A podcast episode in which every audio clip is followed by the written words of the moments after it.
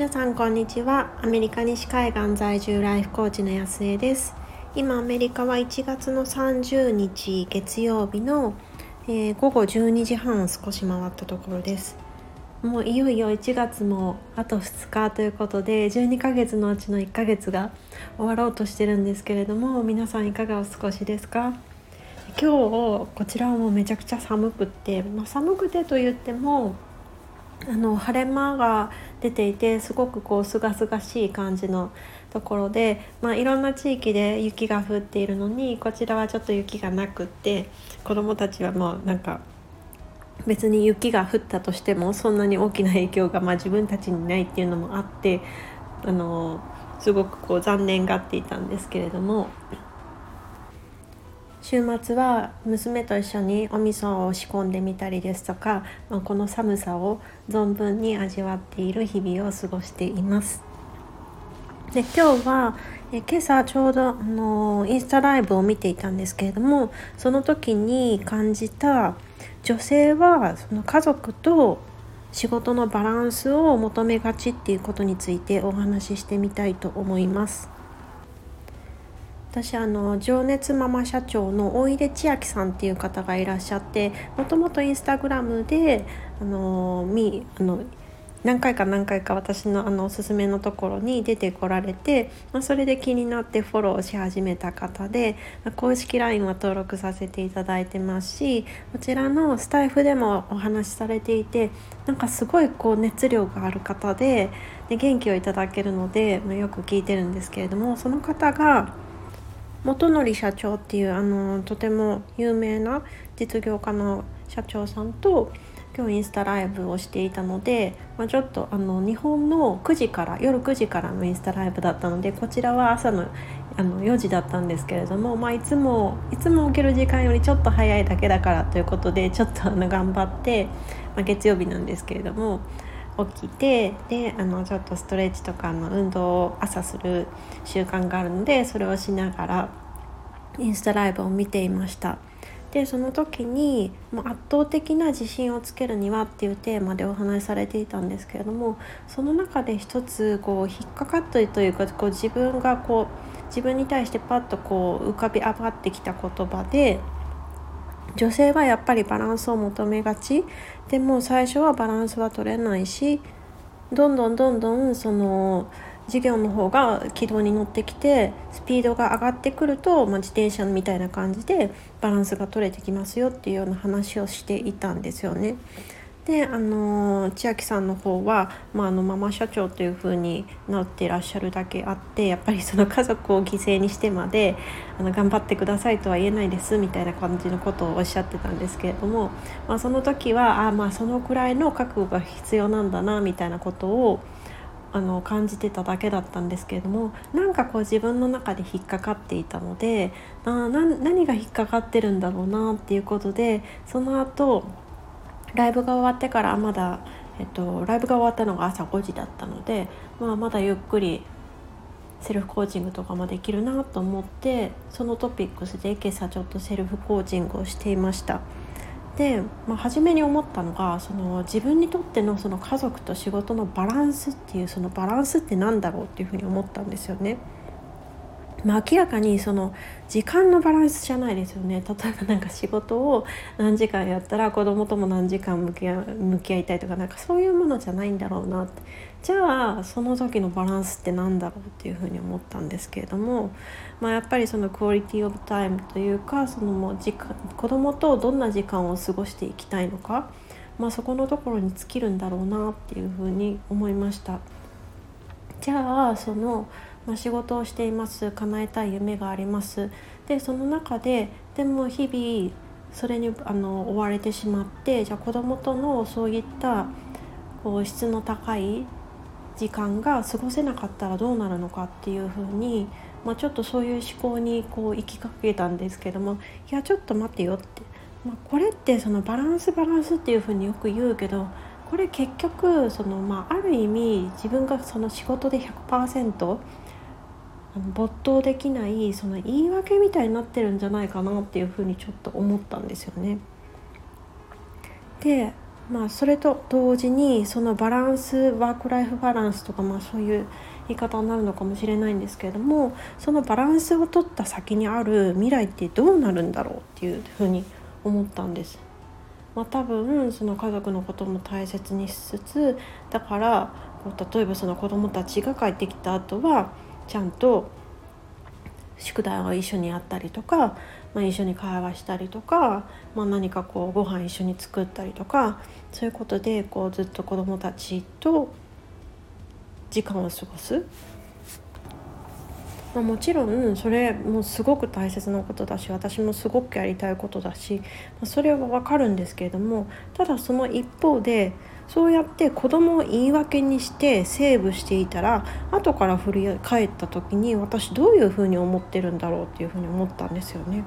もうそもそもその1回目のキャリアを中断して会社を退職した時のことを振り返ると今から振り返るとやっぱり子供が理由じゃなかったら私辞めなかったんですよね。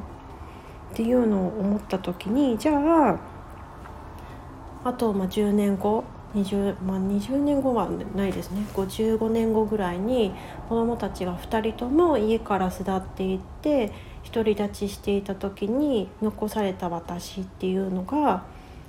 今の私のことを振り返って思った時に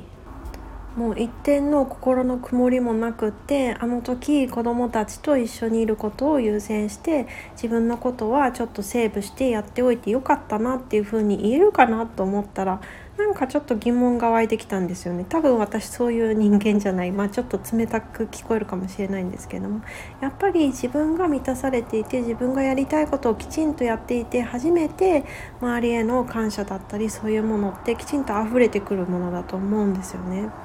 で逆に自分が子供の立場だったらそのなんか自分のせいでなんだろう例えば母が好きなことができなかったとかやりたいことができなかったっていうふうにもし仮に今面と向かって言われたらいや私のせいにしないでよっていうふうに思うと思うんですよね。まあ、幸いうちの母は、まあ、時時代が時代だったので、まあ、ちょっと田舎っていうのもありましたし結婚した時に仕事を辞めてるんですよね、まあ、看護師だったんですけれどもその時にもう辞めていて、まあ、その後姉が生まれてきても、まあ、私が生まれてきてもそのままずっと専業主婦をしていたんですけれどもある時からやっぱりこう自分の世界が欲しい自分のもうもうちょっとその社会と関わっていたいっていうふうに言ってで私が小3ぐらいの時にパートに出始めたんですよね。だからもう今私上のお兄ちゃんが小2なんですけれども結構なんかその当時の母と同じぐらいの年代になってきてはいるんですけれどもだから多分母の中では私とか姉のせいで自分のやりたいことができなかったっていうよりはどちらかというともしそういう考えをもし仮にも持っているのだとすると、ま結婚のせいでっていう感じだったと思うんですよね。だから特に私はそんなこう窮屈さとかも感じずにのびのび育ててもらったんですけれどもでも私の場合辞めたきっかけがやっぱりその子供が生まれたで産休を取っていた、まあ、育休を取っていた。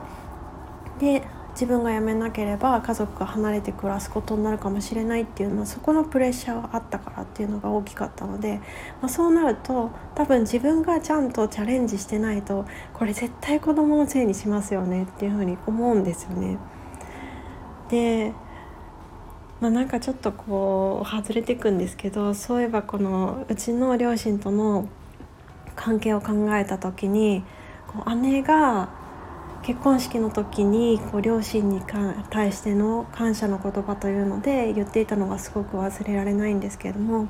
その姉が言っていたのが父は自分はすごく大変、まあ、出勤に、えっと、1時間以上かけていた、まあ、その辺のなんだろう、まあ、都内だったら普通に当たり前なのかもしれないんですけれども私の住んでる地域だと、まあ、それって結構レアなことだと思うんですよね。でそういう大変な思いをして、まあ、そうじゃないですね。当時、えっと、バスがすごいまあバスで電車の駅まで父行ってたんですけどもすごい遠回りのルートしかなくってだからバスで45分ぐらいかかってたんですよね駅に出るまで。でそこからまた乗ってだからまたか1時間半ちょっとぐらいかけて出勤してたんですよね。でだからそういうので、まあ、大変だったとしても子供の子供たちである私たちにいい環境を用意してくれたっていうようなことを言ってたんですよね。でも私もう正直そんなこと一回も考えたことなかったんですよ。でうちの家ってそのすごい自然豊かなところに立っていてしかも山の上だったのでで中学校高校から私自転車通学してたんですけども本当になんか山を越えてこう行くで帰ってくる時はその山の一番上まで登ってこなきゃいけないっていうのでもうなんか部活動とかでヘトヘトになってるのに さらにそうやってこう自転車で漕いで帰ってきててあもう大変だなってなんか自分自分しか見えてなかった。その感謝の思いが足りなかったんだなってなんかこうやってもらって当たり前これはある意味、まあ、ずっと満たされてたからだと思うんですけれども、まあ、なんかちょっと脱線してきてしまったんですけれども結局そうやってこう心が満たされてるっていうことが一番大事だと思うんですよね。だからどれだけ時間をこう費やすかどうかとかどれだけ子どもたちのお世話をしてあげるかとかそういうことじゃなくって心は一緒でいつも大丈夫だよ大好きだよってあなたにはきちんとあなたの価値があるよってそう伝え続けることこれは本当にこうどれだけ時間をかけるかとかどれだけその世話をしてあげるかどれだけその何て言うんですか手をかけてあげるかっていうのとは全くこう違うと思うんですよね。だからやっぱりこうビジネスをやっていくにあたってはどうしてもこう頑張り時っていうのはあると思っていて、まあ、それは今コーチングのあの受けてくださってるクライアントさんもそうなんですけれどもさすがにその初速を上げる時どうしてもエネルギーがいるしちょっとまあその人生の頑張るタイムみたいなタイミングはどうしてもその出てくると思います。でまあ私もそうですけどなんかすごいマクロビもやっていて